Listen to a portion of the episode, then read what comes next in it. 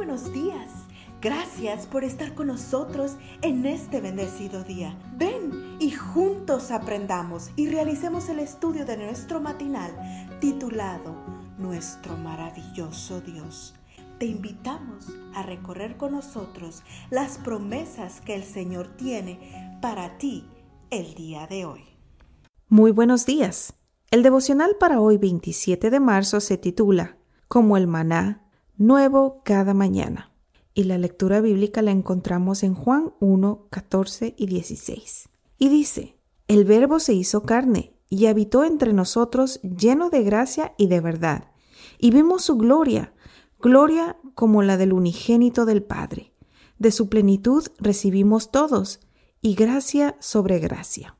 ¿Qué quiso decir el apóstol Juan cuando al hablar de la plenitud de Cristo añadió la expresión gracia sobre gracia? Para entenderla, hay que considerar primero el significado de una palabra que el apóstol usa en el mismo versículo. Se trata del término pleroma, que en griego significa básicamente plenitud. Es la misma palabra que el apóstol Pablo usa en varios de sus escritos. Por ejemplo, en Colosenses 2, cuando dice refiriéndose a Cristo, que al Padre agradó que en él habitara toda la plenitud y por medio de él reconciliar consigo todas las cosas. ¿En qué consiste entonces esa plenitud que mora en Cristo? La plenitud de Dios, todo lo que es Dios, eso es Cristo. Para decirlo en palabras del erudito William Barclay, en Jesús mora la totalidad de la sabiduría, el poder y el amor de Dios, es decir, todos los atributos de la deidad. De la plenitud de Cristo, escribe el apóstol Juan, recibimos todos. ¿Cómo recibimos esa plenitud? Juan dice que la recibimos gracia sobre gracia.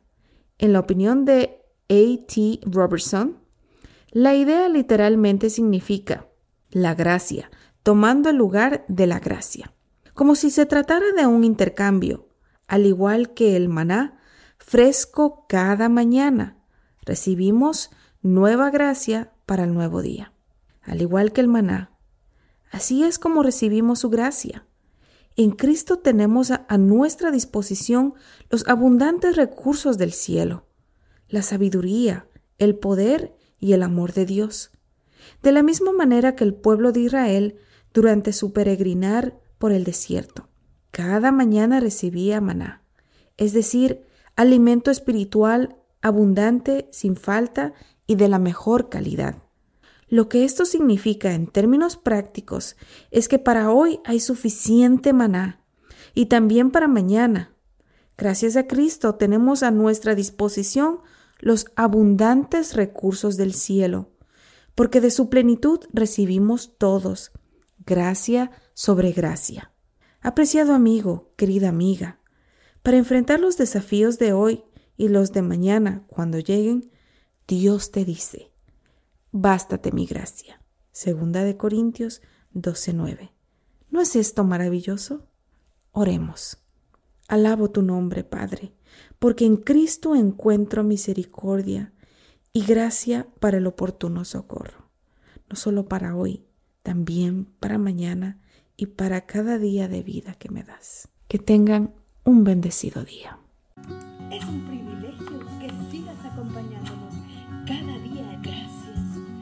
Gracias Dios por darnos la tranquilidad necesaria para